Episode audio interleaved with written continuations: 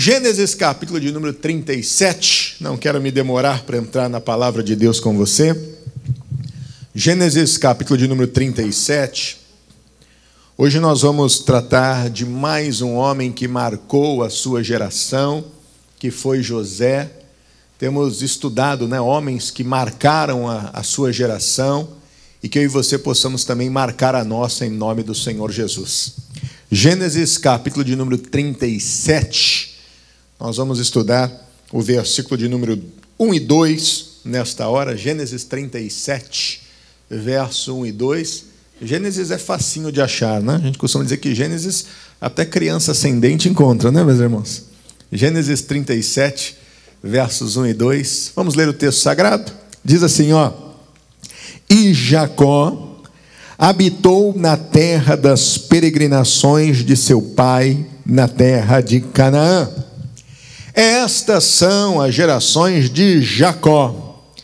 Sendo José de 17 anos, apacentava as ovelhas com seus irmãos, e estava este jovem com os filhos de Bila e com os filhos de Zilpa, mulheres de seu pai. E José trazia uma má fama deles a seu pai. Diga graças a Deus. Falamos já sobre Enoque, falamos já sobre ah, Abraão, falamos sobre Noé, falamos sobre Isaac. Semana passada falamos sobre Jacó. Jacó era o pai de José. E agora avançamos no entendimento. José, quando criança, desde os seus 17 anos, José, ele ia junto com os irmãos mais velhos, e José era o caçula da, da família, e José, ele ia junto com seus irmãos, mas José percebia que os seus irmãos, eles ah, não faziam as coisas como deveriam fazer. E aí o José, ele chegava para o pai e ele dizia: Pai, os meus irmãos, eles não estão agindo de acordo, eles não estão agindo como devem agir, eles estão fazendo as coisas erradas. No nosso linguajar, uma pessoa que faz isso, ela é chamada de? Não, vamos responder aí. Então veja só, uma pessoa que vem e que chega e diz: Pai, os meus irmãos né, não estão fazendo serviço, para nós essa pessoa ela é tida como? Não, fala para o seu irmão, verdadeiro. É. Para o mundo é o fofoqueiro. Mas para nós é verdadeiro. Fala para o seu irmão, é verdadeiro. Irmão, a verdade é a seguinte: no meio do povo de Deus não existe fofoca, existe a verdade e a mentira, o que é certo e o que é errado. Você sabe que muitas vezes nós vemos com que os nossos eles se perdem exatamente por causa disso? Porque às vezes nós sabemos algo que está acontecendo e a tendência do ser humano é se calar. Nós precisamos entender, meus irmãos, que nós precisamos ajudar pessoas. E nós não ajudamos pessoas omitindo coisas ou escondendo coisas. Nós ajudamos pessoas confrontando os erros que existem. Então o José, ele na verdade, ele quando percebia que as coisas não iam bem, e ele era questionado sobre tal, ele era aquele que dizia: isto está certo e isto está errado. Não era aquele que ficava em cima do muro, sabendo de tudo. Quantas vezes, pessoal, isso para mim, pessoalmente, eu repudio de uma forma muito grande, e a Bíblia também, né? e essa minha repulsa é por conta do que a Bíblia diz. Mas às vezes você vê pessoas que lá na frente abandonam a fé, se prostituem, caem no adultério, caem no roubo, na mentira, e aí sempre aparece, é bem feito, não, eu sabia. Peraí, se estava vendo que a pessoa estava tropeçando, por que, que não ajudou a pessoa antes da queda dela? É muito fácil você condenar a pessoa depois que ela caiu. Né? Mas a Bíblia diz que aquele que sabe do erro e se cala, ele vai responder pela mesma culpa de que quem caiu. Por isso nós temos que entender, meu irmão, o que é certo e o que é errado, o que é verdade e o que é mentira. Eu não vou ficar inventando nada de ninguém, eu não vou ser contencioso com ninguém, mas eu vou ser verdadeiro. Aconteceu? Aconteceu. Não aconteceu? Não aconteceu. Olha o que diz Mateus, Jesus ensinando sobre isso, lá no capítulo 5, verso 37. Coloca no monitor para a gente ler, só para reforçar isso que eu estou dizendo a vocês. Mateus, capítulo de número 5, verso de número 37. Vamos ler juntos em nome de Jesus? Mateus, capítulo de número 5, verso de número 37. Olha só o que diz o texto sagrado. Coloca no monitor, por gentileza. Mateus 5, 37. que diz aí? Seja, porém, o vosso falar o quê? E não, não. Olha o que diz o verso 38. Porque o que passa disso é é de procedência maligna. Então você entende? Verdade é algo que eu e você temos que ter em todo o tempo. Você está no seu trabalho, por exemplo. Aconteceu lá um problema no trabalho. E aí o patrão chega e fala assim: quem foi que quebrou aquele negócio ali? E aí fica todo mundo com aquela cara de que não fui eu. E todo mundo sabendo quem foi. Aí a gente pensa assim: se eu abrir a boca e eu falar, aí vão dizer que eu sou o fofoqueiro do negócio. E aí o que acontece? Fica todo mundo calado. Aí depois o patrão vai e desconta de todo mundo. Aí fica todo mundo ali, poxa, que maldade, esse patrão é isso, é aquilo. Aí você veja que um abismo vai chamando outro abismo. O que é que eu vou fazer? Chegar para o meu amigo e falar: rapaz, talvez você publicamente não quis fazer, mas eu acho honroso você assumir isso aí, porque foi você que fez. Não sou eu que tenho que ficar falando que você errou, mas eu acho que é honroso para você dizer que você errou, antes que prejudique todo mundo. E aí você chega para a pessoa e você cobra a pessoa para isso.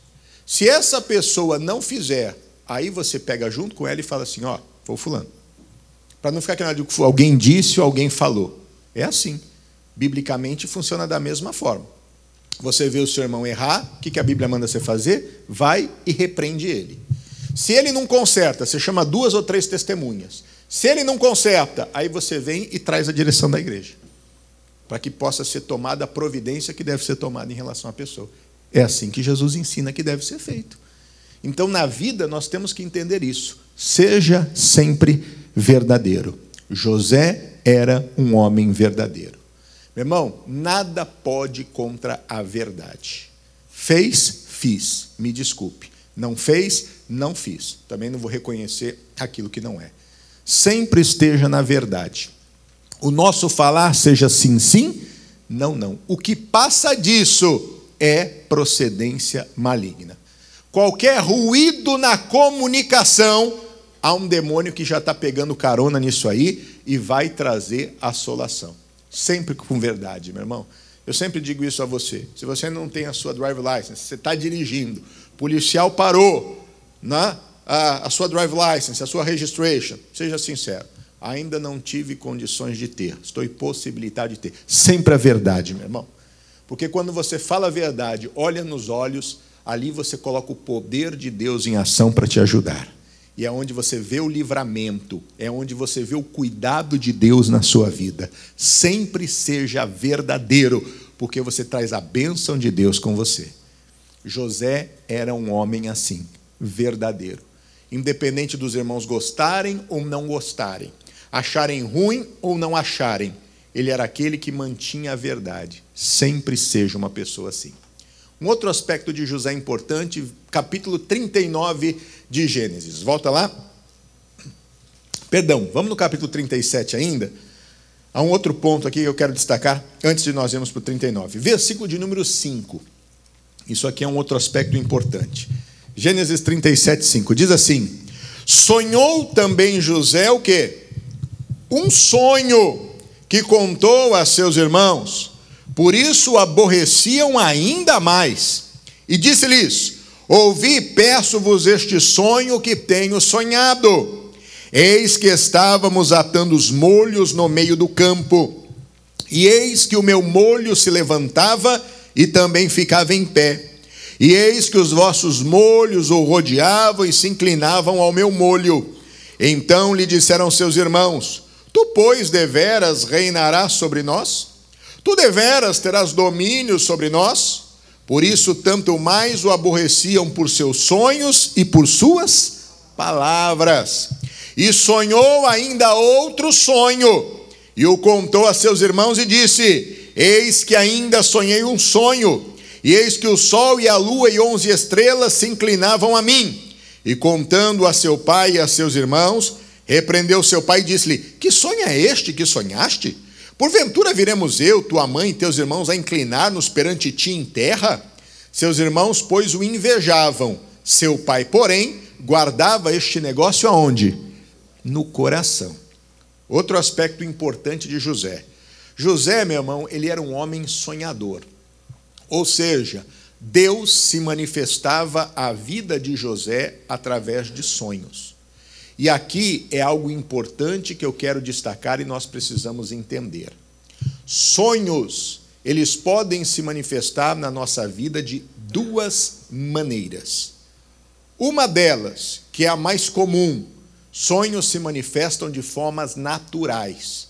E é importante a gente entender isso, porque tem muita gente que às vezes é meia mística e qualquer coisa que sonha, acha né, que pode ser alguma coisa. Uma... Tem gente que é muito ligada a isso.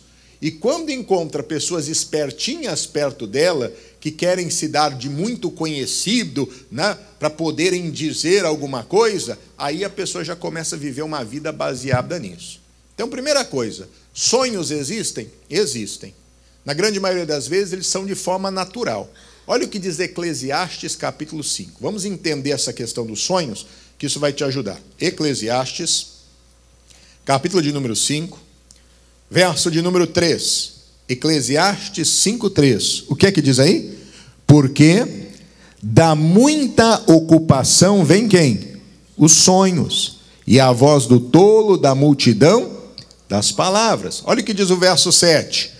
Porque, como na multidão dos sonhos há vaidades, também nas muitas palavras, mas tu teme a quem?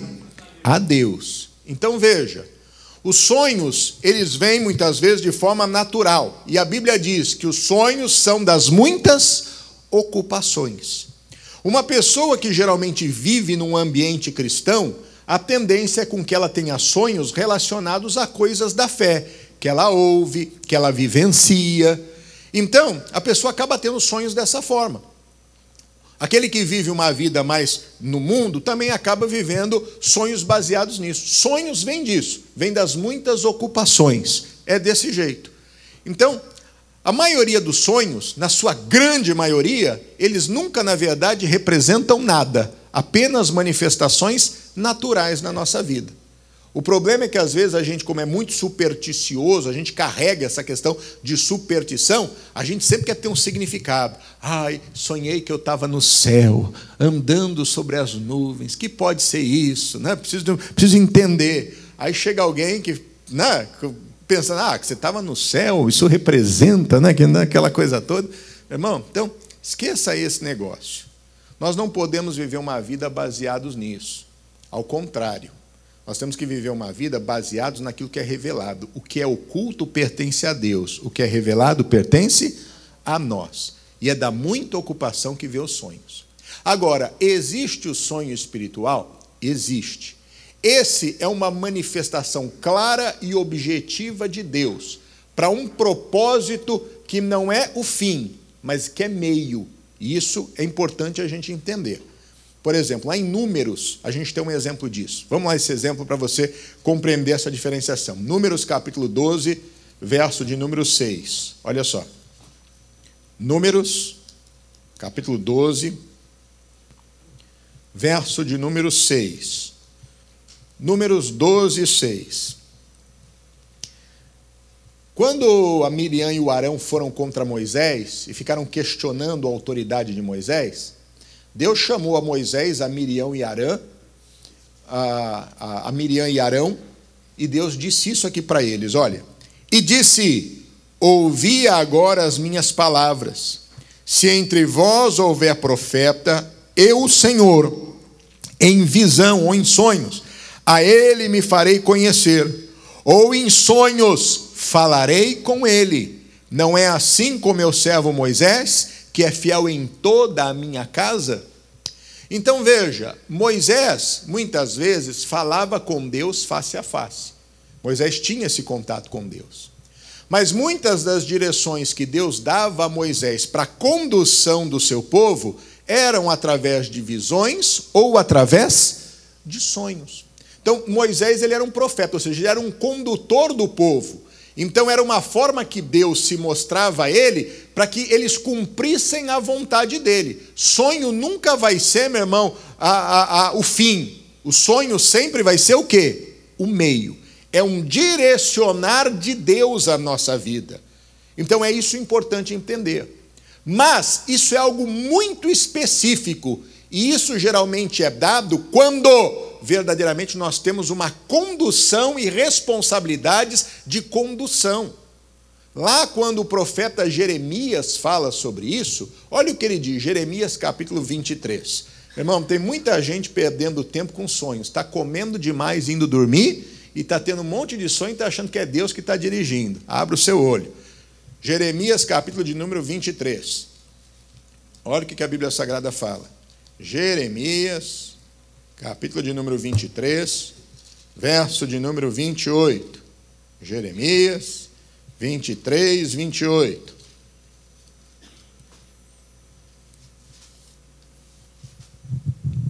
Diz o quê?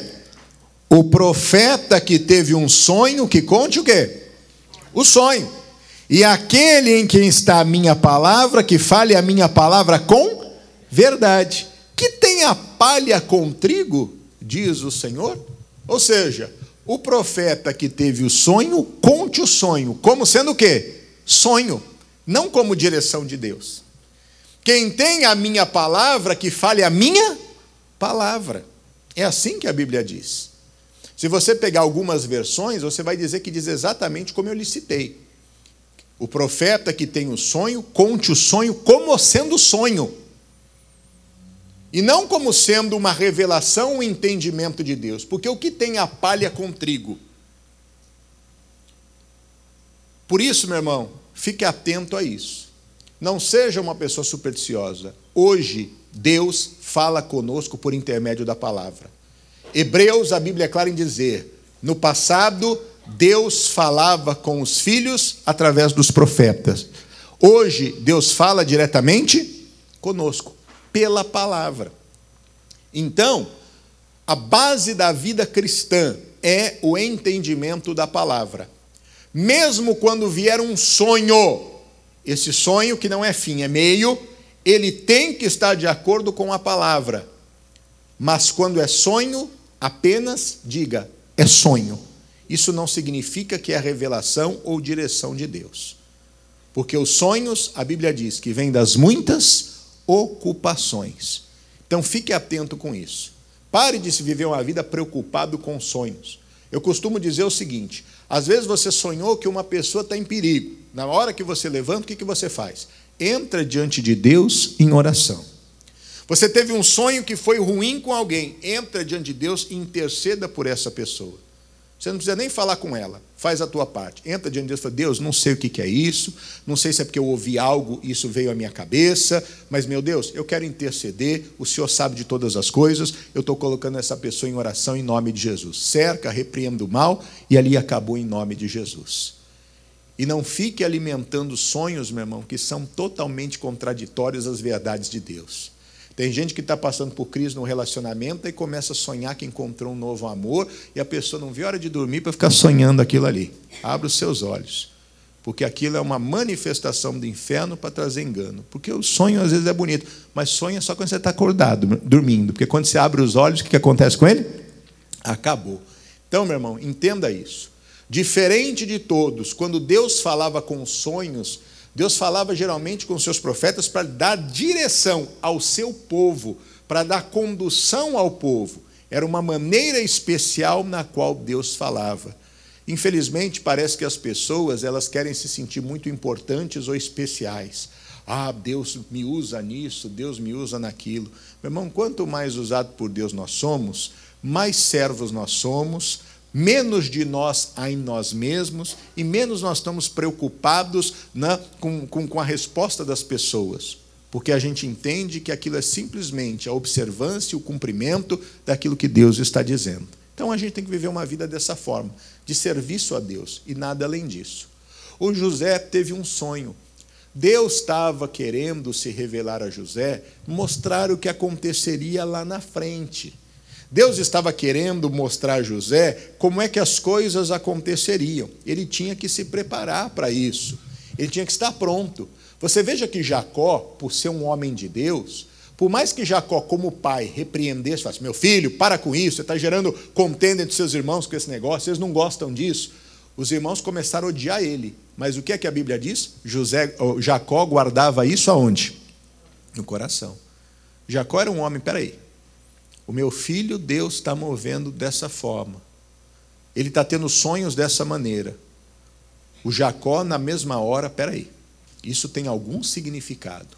Isso tem algum sentido. Ele não falava, mas ele guardava isso aonde? No coração.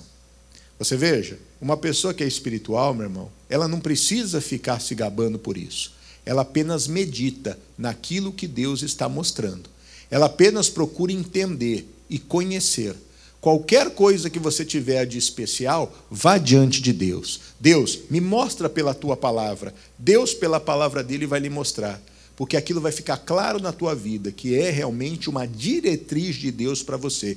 É uma informação de Deus que, se você seguir, você vai ser conduzido para um caminho de sucesso. Assim o Jacó estava sonhando. Era assim que ele, na verdade, avançava. Um outro aspecto importante, meu irmão, Jacó, por, ah, José, por conta disso, José foi odiado pelos irmãos, o pai manda ele para o campo, lá os irmãos decidem acabar com a vida dele. Ele está chegando para levar o pão que o pai mandou, os irmãos chateados porque ele fez, o pai fez uma túnica para o filho e não fez para os outros, e, e todo mundo chateado por causa disso. Eles pegam José e jogam José dentro de uma vala. E aí queriam matar. O irmão mais velho diz: Não, se morrer o meu irmão, a culpa vai ser sobre mim, não vamos matar ele, não. Tem uma ideia melhor, vamos vender ele, porque aí pelo menos o sangue não vai ficar na nossa mão. E aí a gente fala para o nosso pai que, que ele morreu. A gente pega o sangue diz que um animal atacou ele, que um leão atacou ele e que ele morreu. Passam os mercadores, eles pegaram o irmão e venderam o irmão como escravo.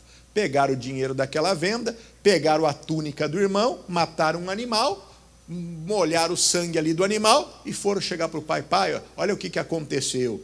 Então você veja que o espírito dos irmãos não era bom. Você veja que, como José, quando ele dizia, pai, os meus irmãos não estão sendo bons, ele não estava falando mentira, ele estava falando o quê? Verdade. Porque o espírito dos irmãos era ruim, meu irmão. Como é que pode um irmão pensar em fazer o mal para outro irmão, querer vender outro irmão, querer acabar com a vida do outro irmão? Isso nem pensamento.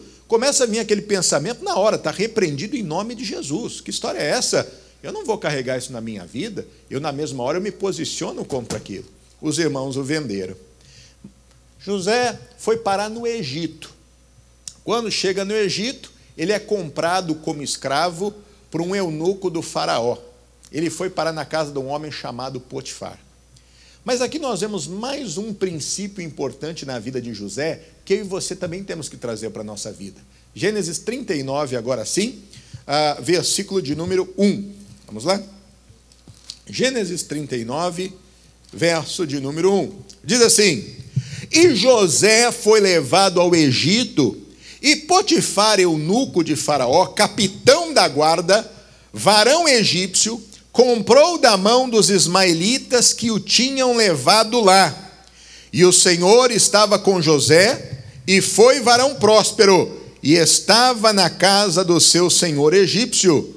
Vendo, pois, o seu senhor que o Senhor estava com ele, e tudo que ele fazia, o Senhor prosperava em sua mão, José achou graça a seus olhos e servia-o, e ele o pôs sobre a sua casa e entregou na sua mão tudo o que tinha.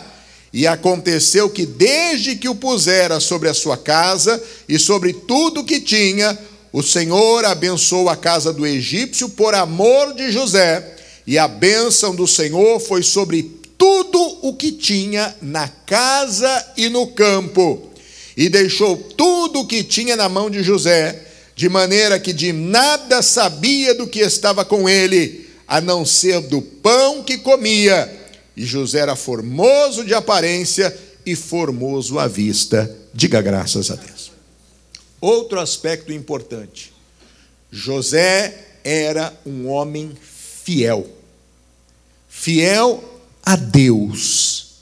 E quem é fiel a Deus sempre será fiel para com o seu próximo. Meu irmão, quem não teme a Deus que não vê, nunca vai temer ao homem na qual ele vê. Mas quando nós temos um respeito pelo Senhor e pela Sua palavra, nós sempre vamos respeitar a toda e qualquer pessoa. Quando eu respeito a palavra, eu respeito as autoridades. Quando eu respeito a palavra, eu respeito o meu marido ou eu respeito a minha esposa. Ele não precisa estar presente diante de mim. Mesmo na ausência, eu continuo respeitando. Não porque eu temo a ele ou a ela, mas porque eu temo a quem? A Deus. Quando eu temo a Deus, na hora de fazer negócio, eu não vou usar de balança enganosa. A Deus o que é de Deus e a César o que é de César. Eu vou agir com honestidade em tudo. Eu não vou só trabalhar quando meu pai. Ih, o homem vem vindo, o homem vem vindo. Ah, já foi embora. Ah, não. Eu vou fazer aquilo que eu tenho que fazer, de uma forma que é plena, meu irmão. Independente se a pessoa está olhando ou se ela não está olhando. Eu vou cumprir aquilo que me é determinado. Ele era um homem fiel. Essa fidelidade a Deus fazia com que Deus estivesse com ele. Meu irmão, Deus só vai estar conosco quando nós estivermos com Ele. Não se engane. Olha o que a Bíblia Sagrada diz lá em 2 Crônicas 15, 2. Olha só, esse texto, isso aqui é extremamente importante. 2 Crônicas, capítulo de número 15, verso de número 2. 2 Crônicas 15, 2 o Espírito do Senhor tomou a vida do profeta Azarias, e ele disse o seguinte, ó: E saiu ao encontro de Asa e disse: Ouvi-me, Asa e todo Judá e Benjamim. O Senhor está convosco enquanto vós estáis com ele. Se o buscardes, o achareis, porém, se o deixardes, vos deixará. José foi vendido como escravo. José agora é abandonado pelos seus irmãos, é traído por eles, é humilhado.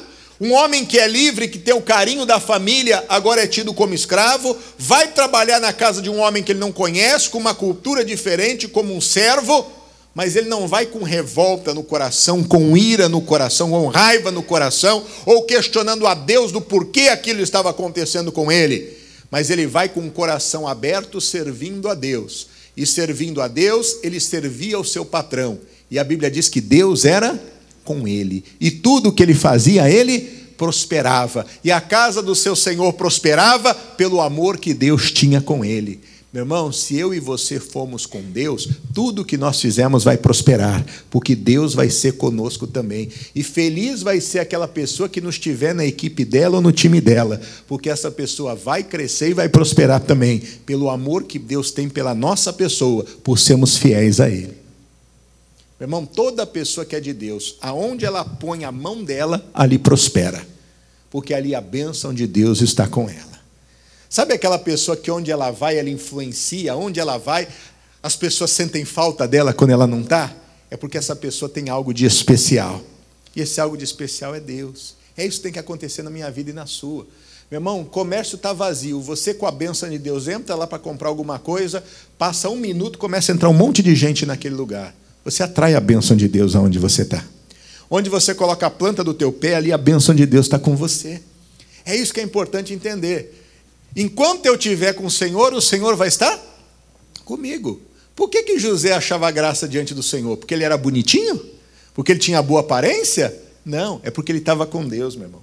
Ele não deixava a ira tomar conta do coração, a mágoa tomar conta do coração, o ressentimento tomar conta do coração. Meu irmão, não deixe isso tomar conta do teu coração também, porque isso atrapalha você de avançar, isso atrapalha a tua comunhão com Deus. Nunca perca a sua comunhão com Deus por causa de nada ou por causa de ninguém. Estão tramando contra você, estão mentindo contra você, estão falando mal de você, estão questionando a você. Continue servindo a Deus, porque servindo a Deus, você vai orar por quem te persegue, você vai orar por quem te maltrata, você vai orar por quem te calunia, você não vai deixar isso assolar o teu coração. E Deus vai estar com você, porque você está com Ele. E aquilo que você fizer, Ele vai te abençoar e na tua mão tudo vai prosperar.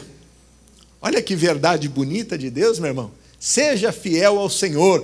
Vale a pena ser fiel a Deus. Amém? Mas olha o que aconteceu com José, meu irmão. Continuando o texto, versículo, eh, capítulo 39, versículo de número 7 agora. Olha só. Estava crescendo, estava prosperando, era um rapaz bonito, mas ele estava na casa de um eunuco. E aí é um problema sério.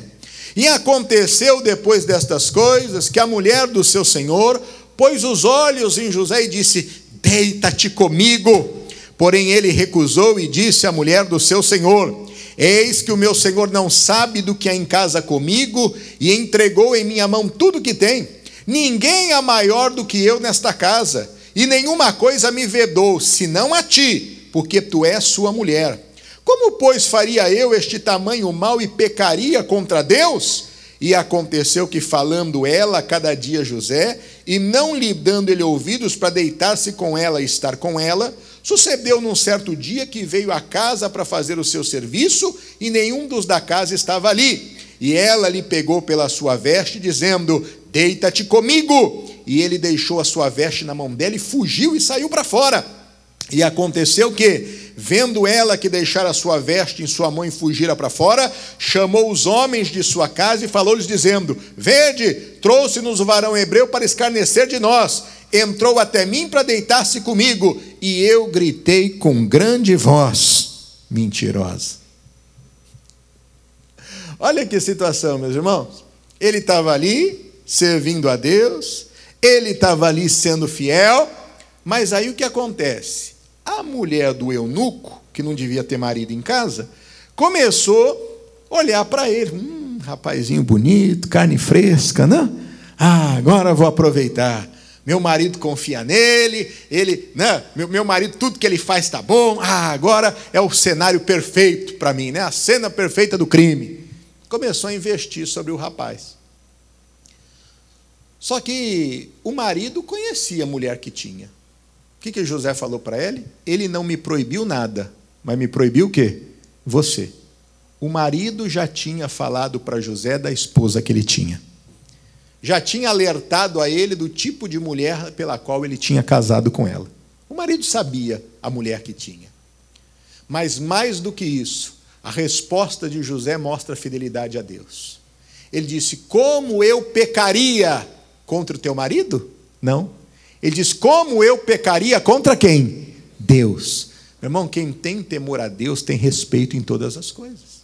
Às vezes o camarada está lá no altar, eu prometo estar com você na alegria, na tristeza, na saúde, na... prometo tudo. Aí com a mão cruzada, que não tenha celulite, que não fique velha, que não tenha cabelo branco. Que besteira é essa, pessoa? Aí quando a mulher fica com 40, quer trocar por duas de 20. Aí acha que já não serve mais. E aí fica muitas vezes forçando a, a, a, mulher a querer ser aquilo que ela não é. E a mulher, para tentar preservar o, o, casamento, fica aceitando um monte de coisa como não tem que aceitar. Nós estamos vivendo num mundo perdido, pessoal. Nós estamos vivendo num mundo onde se trocam os valores, e a Bíblia fala sobre isso, que no final dos tempos, né, as mulheres trocariam seus valores, os homens mudariam seus valores, e as coisas vão se perdendo. Nós temos que ter verdadeiramente respeito, porque aquela palavra que foi dita no altar é: se tiver bem de saúde, glória a Deus. Se tiver com dificuldade de saúde, eu vou cuidar até o último dia em nome do Senhor Jesus. E eu vou envelhecer junto, eu quero ver as ruguinhas crescendo juntas, porque a bênção do relacionamento é isso, é envelhecer junto, meu irmão. Com dificuldades, com barreiras, com batalhas, não importa, mas eu vou caminhar junto todo dia. Ô marido, dá uma olhadinha para tua esposa. A esposa, dá uma olhadinha para teu marido agora. Dá um sorriso para ela. Ah, que beleza. Olha a bênção que Deus te deu. Meu irmão, desfrute todos os dias da sua vida, tenha prazer todos os dias da sua vida. Não deixa se levar. Meu irmão, isso é muito sério. A Bíblia fala que se marido e mulher se separarem, mesmo que seja por um curto período de tempo, os dois têm que fazer o quê? Se aplicar à oração, para que não sejam, inclusive, tentados por Satanás. Meu irmão, Deus sabe, às vezes, até as próprias necessidades que o homem tem, que a mulher tem. Ambos têm. E é necessário, meu irmão, se consagrar e se cuidar, porque senão faz besteira. Porque senão vive, meu irmão, uma vida de prostituição. E não é isso que Deus espera para nós. O nosso temor a Deus faz a gente saber resistir o mal, faz a gente saber verdadeiramente dar valor ao que tem valor. O José, a mulher atentava ele, se lançava em cima dele, né? ele podia, se fosse um camarada mundano, falar, ah, tá dando sopa, né? aquela coisa toda, ah, ninguém vai saber, ninguém vai ver, ou então acha, não, eu sou, ó, tá, tá, tá gostando de mim, não, eu sou tal, esse cara sou eu. Não, para com isso, meu irmão.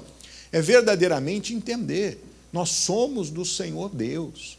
Eu nunca esqueço de um testemunho que o pastor Jaime conta, e foi realmente algo muito bonito. Eu já tive experiências também que eu passei por isso na obra de Deus, mas esse que ele contou, isso inclusive para mim foi uma lição em algumas situações que eu vivi dentro da obra de Deus. Né? Uma, uma jovem, né? uma jovem, uma vez se chegou para ele, esposa de um empresário, uma mulher bonita, meus irmãos, né? chegou para ele e falou: Ai, pastor Jaime, eu estou apaixonada pelo senhor. pastor Jaime olhou para ela e falou: É verdade, irmã. É verdade, eu sei disso. E ela já regalou. O senhor sabe? Sei, irmã. O senhor está apaixonada porque a senhora me vê como um homem de Deus. Não é a paixão sua pelo homem Jaime, mas é pelo homem de Deus. A senhora vê em mim um homem de Deus. É esse amor que a senhora tem pelo Senhor, a senhora está transmitindo para a minha vida, porque eu transmito Deus para a senhora. Então, quando a senhora vem à igreja e me ouve falar, me ouve pregar, né, isso alegra o seu coração. É porque a senhora vê Deus em mim. Então, eu entendo porque a senhora tem esse, esse carinho por mim, porque a senhora vê Deus em mim. Ela, ah, é? é? Mudou a história, meu irmão. Podia ter acabado com um casamento. Se não mora, mas uma palavra certa, colocada de forma certa, faz com que as pessoas compreendam isso. Eu já passei por uma situação como essa. Eu estava pastoreando uma igreja a mulher começou a vir para a igreja, meus irmãos, ela sentava sempre no primeiro banco. Mulher bonita, rica, sentava sempre no primeiro banco. E olha que na hora eu não era nem casado, hein? Eu era solteiro ainda na época. E ela vinha, sentava assim no primeiro banco, meu irmão, com aquelas saias que vinha aqui, quando cruzava a perna, subia para cá, né? Aqueles decotes que vinha até aqui embaixo, no, umbigo. Mas aquela mulher que chamava atenção mesmo. E parava e toda vez ficava no culto, meu irmão. Eu tinha um cuidado, eu não ficava nem olhando para frente, eu pregava olhando assim, ó. Que era para não dar motivo para dizer que o olho passou assim e cruzou. Mas você está em cima do altar, a visão de cima do altar é periférica. Você consegue enxergar tudo, pessoal. Porque aqui a gente está mais alto, então você tem uma visão total.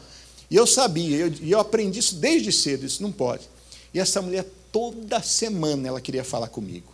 E ficava, pessoal. Ela vinha falar comigo, eu mirava assim no, no preto do olho dela, assim, ó. Eu ficava, pois não, minha senhora.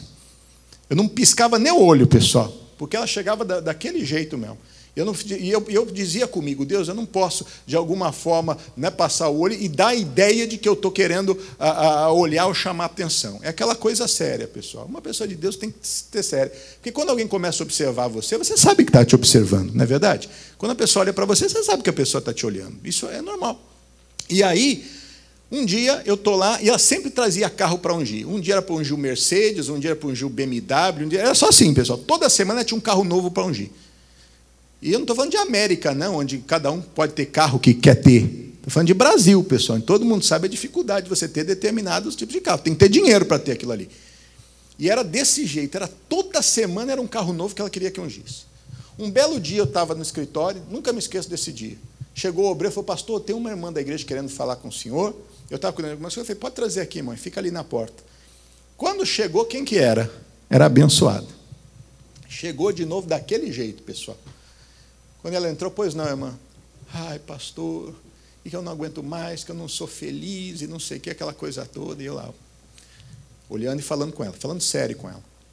Orei por ela, Deus te abençoe. Ah, pastor, tem mais um carro para ungir, o senhor pode ungir? Ganhei mais um carro essa semana, lá, lá em casa, não sei o que, meu marido comprou. Tá bom.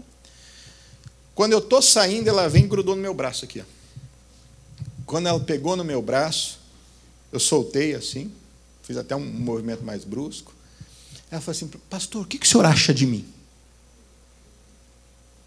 Eu falei assim, irmã, quem tem que achar alguma coisa da senhora não sou eu. Quem tem que achar alguma coisa da senhora é o seu marido. Ela disse, mas o que importa para mim não é a opinião dele, é a sua. Eu olhei nos olhos dela, meu irmão, mas eu acho que eu devo ter sido um pouquinho grosso aquele dia. Mas eu falei sério com ela, quando ela nunca mais ter vindo na igreja. Passou uns dias, eu estava no shopping almoçando, chegou ela com o marido dela. Ela devia ter uns 30 anos de idade, o marido devia ter uns 70. Já era uma, uma pessoa bem de idade. Ele chegou, quando ele me viu, ele foi direto na mesa. Ela ficou branca. Ele chegou na mesa. Sou eu, pastor Glauber, lá da igreja, onde minha esposa ia, não é? Eu disse, sim, sou eu. Ele disse, pastor, eu queria lhe agradecer, na frente da minha esposa. Eu disse, por quê? Ele disse, a minha esposa contou tudo o que aconteceu. Ela contou aquilo que ela estava sentindo, ela abriu o coração. Eu quero agradecer ao Senhor. O Senhor foi um homem de Deus. Meu irmão, aquele dia eu ganhei o dia. Eu disse, Jesus, o Senhor é bom demais. Porque realmente o diabo estava armando uma cilada ali, meu irmão. E se fosse deixar levar, hoje eu não estaria aqui para contar isso para você. Porque teria tropeçado na vida no começo do meu ministério. Teria jogado tudo a perder, pessoal. Então, talvez você passe por isso no seu dia a dia também. Tentações que às vezes nós enfrentamos e todos nós enfrentamos. Hoje em dia, com esse negócio de internet, meu irmão, quando você abre o teu computador, tu já começa a ser tentado. Porque as páginas que o pessoal coloca ali, se você deixar, pessoal, você caminha para o lado errado. E quanta gente hoje não está detida no negócio de prostituição de internet? Ah, estou ali no meu computador, trancado no meu quarto, ninguém está vendo. Você pensa que não. Primeiro, Deus está vendo. Segundo, não pense que aquilo que você entra no seu computador e mexe, ninguém sabe.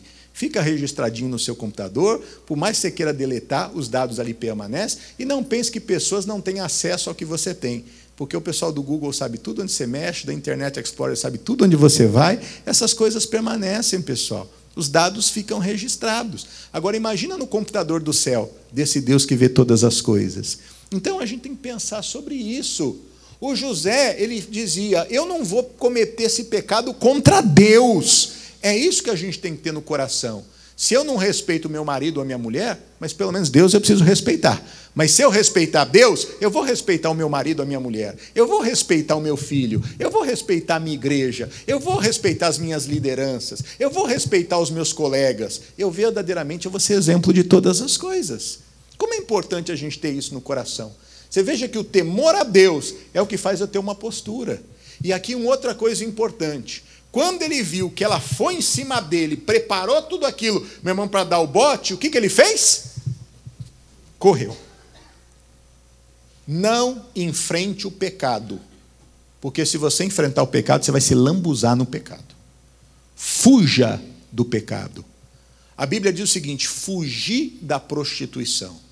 Vem a tentação de um lado, você faz o quê? Vai para o outro. Ai, pastor, mas é muito forte é mentira. Olha o que a Bíblia diz em 2 aos Coríntios, 1 Coríntios, capítulo 10. Aprenda isso, meu irmão. Tentado todos nós somos.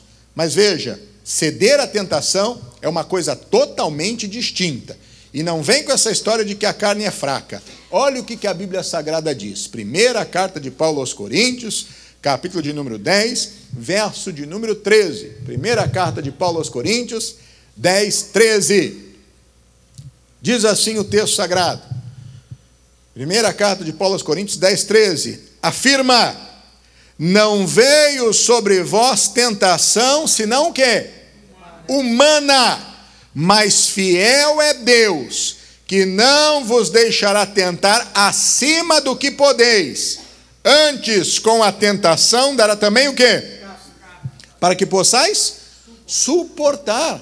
Então não tem esse negócio. Não há tentação que não seja o quê? Humana. A Bíblia diz que o homem é tentado quando ele é atraído e engodado por sua própria concupiscência, que é o desejo da carne. A tentação sempre é carnal. A tentação sempre é oriunda da carne, do desejo da carne. Mas a Bíblia garante: Deus não nos deixa tentar acima do que nós podemos suportar. Então, quando vem a tentação, ai, é mais forte do que eu, não dá para aguentar. É mentira, porque nunca é mais forte do que nós podemos suportar. Mas junto com a tentação, a Bíblia diz que Deus dá também o quê?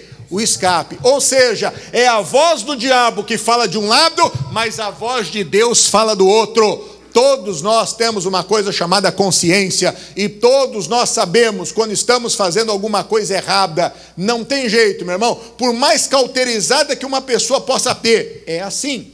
Eu me lembro uma vez um rapaz contando algo para mim. Ele tinha tropeçado na vida e ele disse: Pastor, a primeira vez que eu fui tropeçar na vida, Pastor, eu estava com, com, uma moça e eu fui dar um beijo, né, pastor? Eu tremia, né? É, é, aquilo mexia comigo, aquilo, né? um, um calafrio, um medo de alguém descobrir, aquela coisa toda. Aí depois vai o segundo, terceiro, quarto, depois vai ficando sem vergonha. Mas sabe que está errado. Né? Mas no começo ele dizia, pastor, eu tremia. Aquilo para mim, o negócio mexia comigo. E é o que acontece com todo mundo, meu irmão. Eu já ouvi muita gente falar comigo e confessar problemas.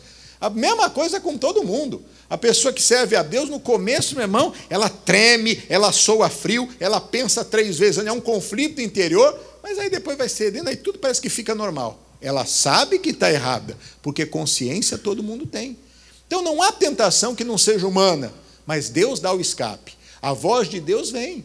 É um domingo que você vem na igreja e aparece um camarada chato igual eu que fica falando um negócio, ah, está falando da minha vida, sabe o que está acontecendo, está querendo mandar indiretazinha de cima do altar. E às vezes mal sabe, meu irmão, que é o próprio Deus dizendo: Olha, meu filho, estou te ajudando para você não tropeçar, estou te ajudando para você poder abrir os olhos. Olha, sai fora disso aí, porque isso é frio, isso vai trazer destruição para a tua vida, assolação para a tua alma, vergonha para você. E há coisas, meu irmão, que não tem jeito. A gente demora anos e anos na vida para ter. Mas uma atitude errada pode jogar tudo fora, pessoal. Uma palavra errada, um olhar errado, pode jogar tudo na lata do lixo. Então, preserve aquilo que você tem mais importante, meu irmão. Construa uma vida, construa uma carreira, construa uma história, mas construa de uma forma plena, onde você possa andar de cabeça erguida e você não tenha daquilo que se envergonhar. Tema a Deus, tenha respeito a Deus. Esse é o princípio de tudo. Tentação todos nós passamos. Eu enfrento todos os dias, você enfrenta todos os dias. Ser tentado não significa ter errado, ter falhado ou estar longe de Deus, mas aceitar a tentação Aí é consumar o pecado e aí é romper a comunhão com Deus. Você tem condições de resistir toda e qualquer tentação. Resista em nome de Jesus. Você vai ser vencedor. Faz igual José, deixa a capa para trás, deixa a túnica para trás, sai correndo, meu irmão. Pode ter certeza, você vai vencer. No meio dos amigos, eles vão rir de você. Que é isso, rapaz? Você teve uma oportunidade, deu mole, não?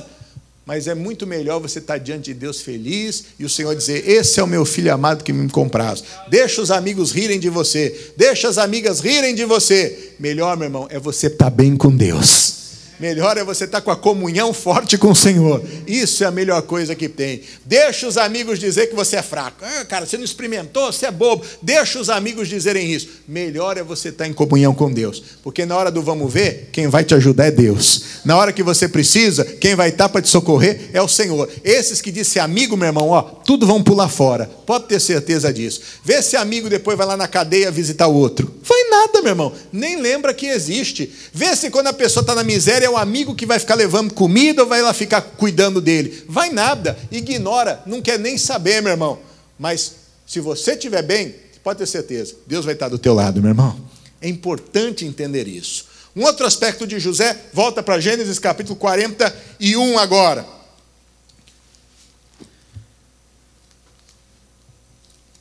José foi para a cadeia por causa disso. Mais uma injustiça que ele passou. Foi preso de novo, meu irmão, injustamente. Esse mundo é cheio de injustiças. Talvez você esteja vivendo uma, uma injustiça, mas fique tranquilo. O Senhor está do teu lado. Ele conhece a tua causa.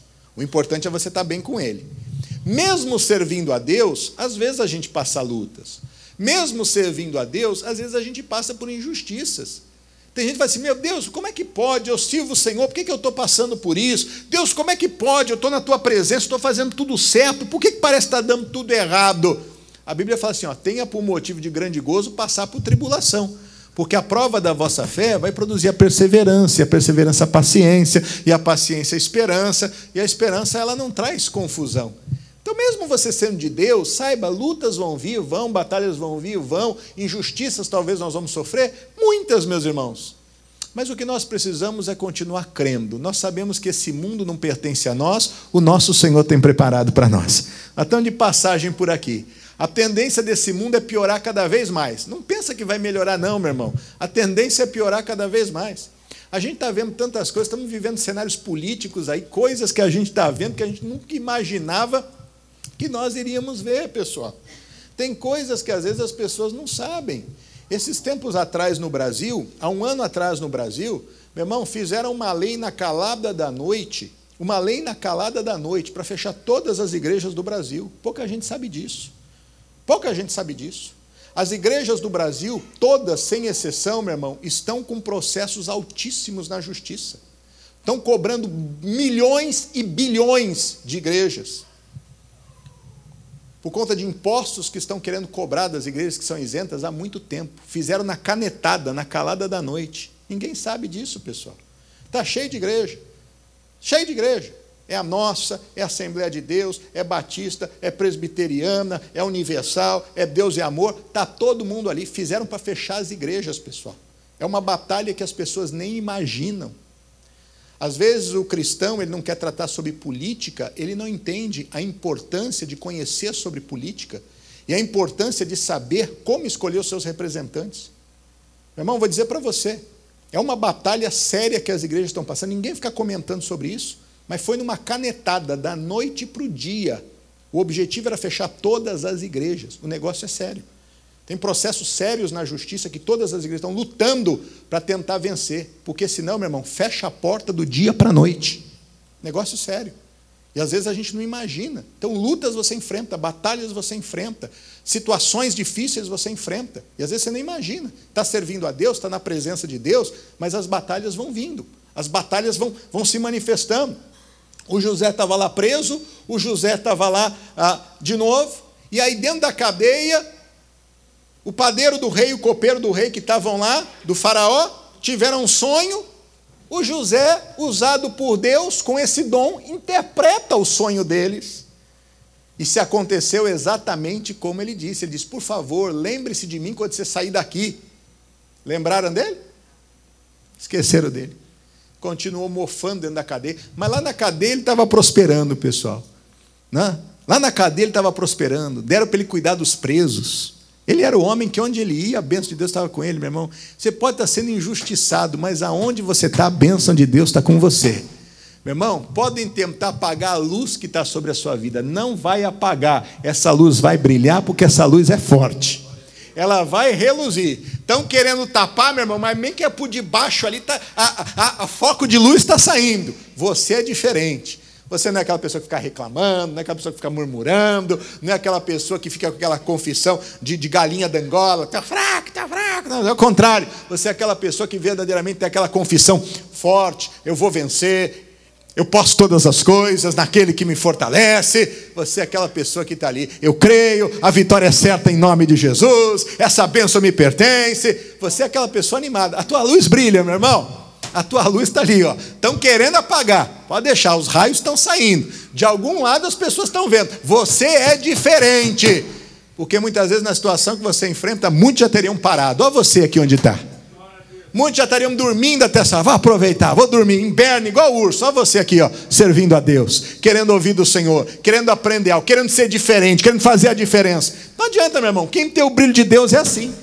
Está passando luta, mas enfrenta. Está lutando, mas está vencendo. Está enfrentando, mas está confiante. E glória a Deus por isso. Chegou o dia que o Faraó teve um sonho. E ninguém conseguia interpretar o sonho do Faraó.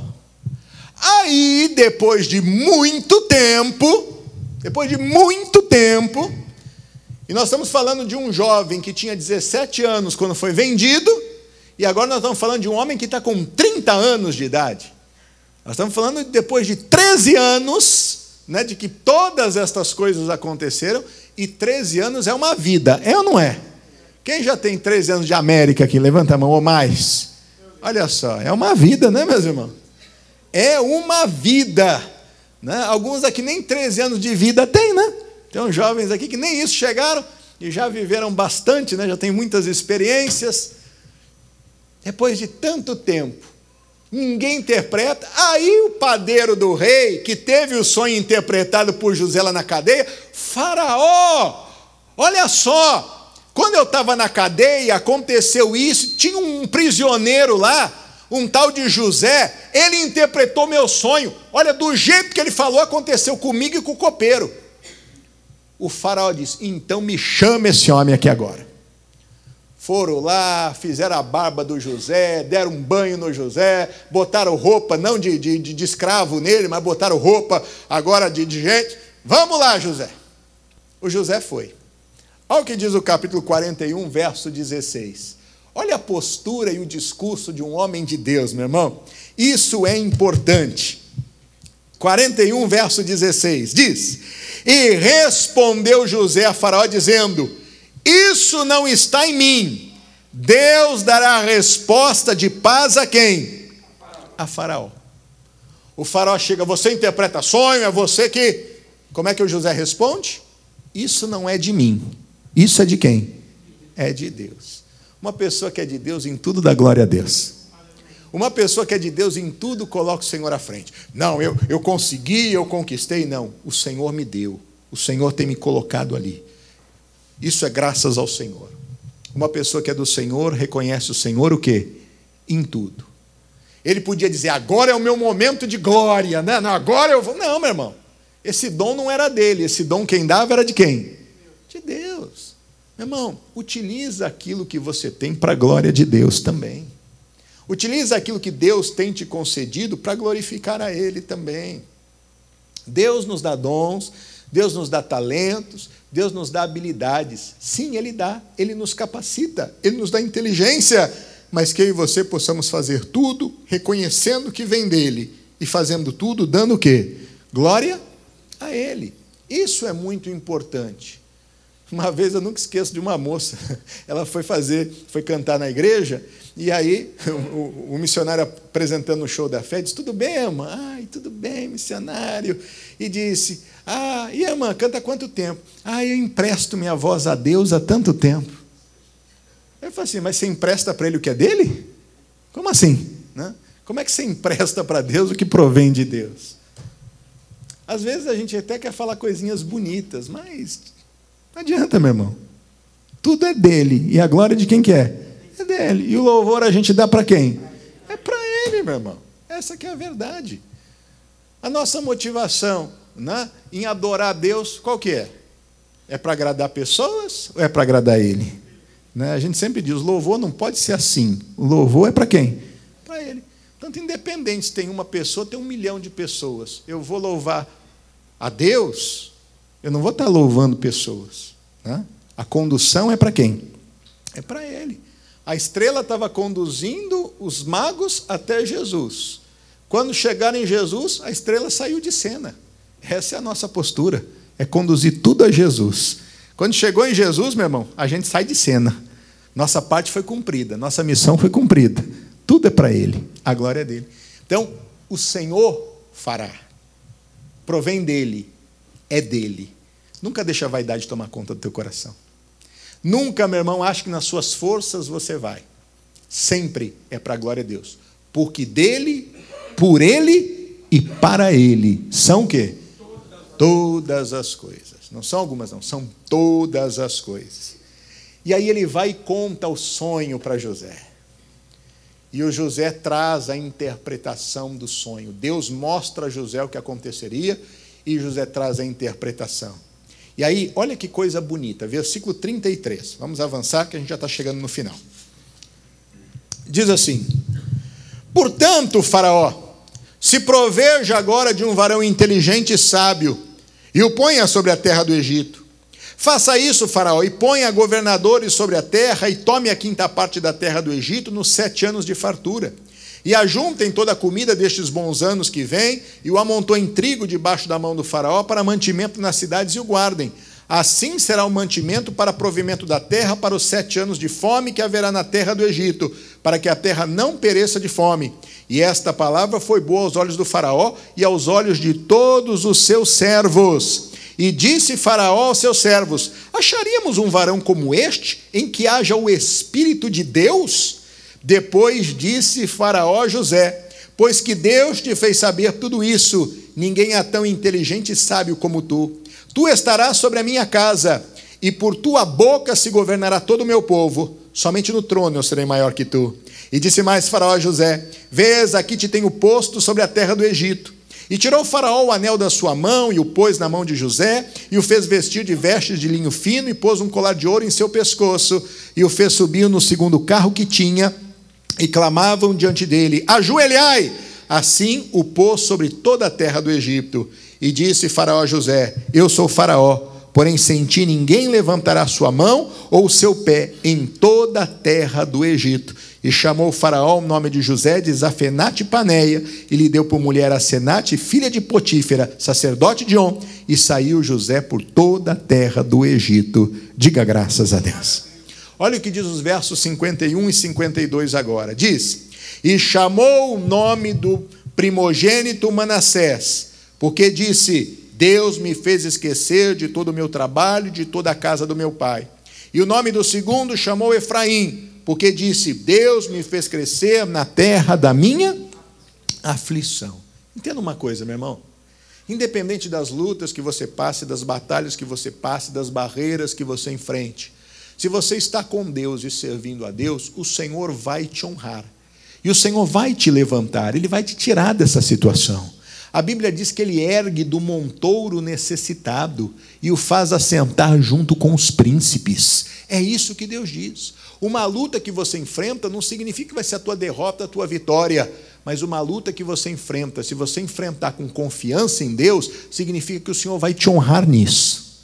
Por que, que ele venceu? Aqui está algo claro. Quando ele revela os sonhos, ele com sabedoria explica o que aconteceria no Egito e dá a direção. Veja que o testemunho dele em dizer que Deus o faria saber fez com que o próprio Faraó, que com certeza adorava outros deuses, reconhecesse ao Deus de José e fizesse menção ao Deus dele. Como é que nós temos apresentado o Deus que nós servimos às pessoas? Como um Deus bom, um Deus perdoador, galardoador, ou um Deus que é mau, um Deus que pune, um Deus que odeia, um Deus que discrimina? A maneira como nós servimos a Deus é a maneira como nós vamos mostrar Deus às pessoas. E aí, o próprio Faraó reconhece a Deus. Mas tudo isso acontece porque, quando José tem o primeiro filho, ele chama o nome do filho o quê? Manassés. E Manassés significa o quê? Deus me fez esquecer. Perdão, meu irmão. Perdão. Enquanto o nosso coração não for apto a perdoar, nós nunca vamos avançar na terra da aflição. Enquanto o nosso coração não for apto a perdoar, para que a gente possa ir para frente, nós nunca vamos prosseguir. José não deixou com que um fato de ser vendido o fato de ser preterido, o fato de ser humilhado, o fato de ser abandonado estivesse guiando a vida dele. A ira, a raiva, o ódio ou o desejo de vingança nunca foi o que motivou a vida de José. José, ele disse: O Senhor me fez esquecer. Meu irmão, se você hoje tem o coração fechado, magoado, você precisa vencer isso, porque isso está sendo pedra de tropeço na sua vida. Depois que nasceu Manassés, aí ele teve Efraim. E Efraim significa o quê? O Senhor me fez prosperar na terra da minha aflição. Nunca vai haver Efraim se primeiro não vier Manassés. Nunca nós vamos crescer e prosperar em lugar nenhum se o nosso coração não estiver aberto e não estiver limpo para que a graça de Deus opere através de nós. Meu irmão, se nessa manhã você está com o coração fechado, magoado, aborrecido. Hoje é manhã de você abrir o coração, de você pedir perdão a Deus, de você liberar perdão, para que em nome de Jesus Efraim venha na sua vida. Está chegando a hora de você prosperar na terra da sua aflição, mas você não pode deixar que nada seja pedra de tropeço na sua vida. Tira o que te atrapalha, Deus vai te fazer vencer. Hoje, talvez você precisa perdoar o seu marido. Hoje talvez você precisa perdoar sua esposa. Hoje talvez você precisa perdoar os seus pais. Hoje você talvez precisa perdoar os seus filhos. Hoje você precisa perdoar esse irmão que está sentado ao teu lado. Hoje talvez você precisa perdoar até o seu pastor, meu irmão. Mas a gente não pode caminhar e deixar o coração da gente ferido, machucado, porque isso impede de Efraim de vir ao mundo. Impede Efraim de nascer, nos impede de crescer na terra da nossa aflição. Esse homem de escravo se tornou a segunda maior autoridade do mundo. O Egito era a potência daquela época. Ele se tornou, meu irmão, verdadeiramente um homem mais importante. Ninguém ia ou voltava se não fosse pela palavra desse homem chamado José, na qual no Egito chamavam de Zafenate Paneia. Quando você tem uma palavra de Deus na sua vida, pode passar os céus e a terra, essa palavra se cumpre. Como é que Deus falava para José? Hã? Como é que era a forma que Deus falava com José? Sonhos. Sonhos. Ou seja, hoje Deus fala conosco pela palavra.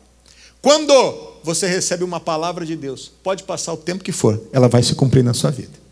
O que você precisa é ficar firme. O que, que aconteceu? No segundo ano de fome, a terra onde o pai de José morava, Jacó, e os irmãos moravam, foi assolada pela fome. Os irmãos tiveram que ir para o Egito para buscar comida. E olha o que, aconteceu, e aqui nós vamos terminar. Capítulo de número ah, 42, versículo de número 6. Gênesis 42, 6, que diz, hein? José, pois, era governador daquela terra ele vendia a todo o povo da terra. E os irmãos de José vieram inclinar-se ante ele com face na terra. E José, vendo seus irmãos, conheceu-os, porém mostrou-se estranho para com eles. E falou com eles asperamente e disse-lhes: De onde vindes? E eles disseram: Da terra de Canaã, para comprarmos mantimento. José, pois, conheceu seus irmãos, mas eles não o conheceram. Então José lembrou-se do quê? Lembrou-se do quê? E disse-lhe: Vós sois espias e viestes para a nudez da terra. No momento em que ele viu os irmãos se curvarem diante dele, o que é que ele tinha sonhado lá atrás? Ele viu o sol, a lua e onze estrelas se prostrando diante dele. No momento que ele viu os irmãos se curvarem, ele lembrou do sonho. Mas esse homem não tinha desejo de vingança, nada disso. Esse homem agora compreendia o porquê de todas as coisas. Quando a palavra é dada a nós, nem sempre na hora nós compreendemos. Mas à medida que cremos nessa palavra e permanecemos nela, nós vamos entender o porquê de todas as coisas. Sabe qual era o entendimento de José? Capítulo 45, e aqui a gente termina para orar. Olha qual era o entendimento desse homem capítulo 45, verso 5. Diz assim: Agora, pois, não vos entristeçais, nem vos pese os vossos olhos por me haverdes vendido para cá. Porque para o que, meus irmãos? Conservação da vida. Deus me enviou diante da vossa face porque já houve dois anos de fome no meio da terra, e ainda restam cinco anos em que não haverá lavoura nem cega, pelo que Deus me enviou diante da vossa face, para conservar a vossa sucessão na terra, e para guardar-vos em vida por um grande livramento. Verso 8: Assim não fostes vós que me enviastes para cá, senão Deus, que me tem posto por pai de Faraó, e por senhor de toda a sua casa, e como regente de toda a terra do Egito. Diga aleluia. Meu irmão, na hora eu não entendia nada, parecia injustiça, mas a palavra de Deus tinha sido dada para ele, e à medida que o tempo passa, ele vai entendendo, ele vai compreendendo, e ele entende: eu não estou aqui por um acaso, eu estou aqui para a conservação da vida. Deus sabia que a geração dele precisava continuar. Meu irmão, Deus sempre faz com que o plano dele flua. Ele cria o homem, faz o homem para que o homem fosse bênção, tivesse comunhão com ele, mas vem o pecado e toma a vida do homem, e tira o homem da direção. Mas Deus, sabendo de tudo, para que o seu plano se cumpra, Deus ele vai e envia Jesus manda o seu filho, é o Verbo que se fez carne habita entre nós, e vem como nosso substituto, nos dá exemplo, morre a nossa morte, para que hoje nós possamos viver a vida dele e possamos ter esperança de um amanhã. Às vezes você pode não estar entendendo nada. Por que, que eu estou passando por isso? Por que dessa luta? Por que dessa batalha? Por que para mim está tão difícil? Fica na presença de Deus, sem reclamar, sem murmurar, sem ter ira, sem ter ódio, sem ter raiva, mas com o coração aberto, meu irmão, porque você vai entender. Você vai ver que essa palavra que talvez hoje não tem sentido para você, amanhã vai ter, e você vai lembrar dessa palavra e você vai dizer: "Obrigado, Jesus". Você vai dizer: "Eu te agradeço, Senhor". Você vai dizer: "O Senhor é fiel, o Senhor fez cumprir na minha vida, valeu a pena ter te servido". Meu irmão, Deus é maravilhoso. Que Ele possa confirmar isso na sua vida em nome de Jesus. Que assim como Deus moveu-se sobre José e ele mudou uma geração, ele conduziu o povo de Deus a permanecer e em tempos de escassez a viver abundância, Deus também vai mover sobre a tua vida. É tempo de você marcar essa geração em nome de Jesus. Vamos ficar de pé para nós orarmos em nome de Cristo. Os obreiros já vão trazer a Santa Ceia e nós vamos ceiar, meu irmão, renovar nossa comunhão com Deus. Hoje é um dia maravilhoso. Coloque as duas mãos no seu coração, feche os seus olhos e diga assim comigo: Senhor Jesus, tu és maravilhoso, tu és bendito, tu és santo, tu és fiel e eu quero te agradecer, porque a tua palavra é a verdade.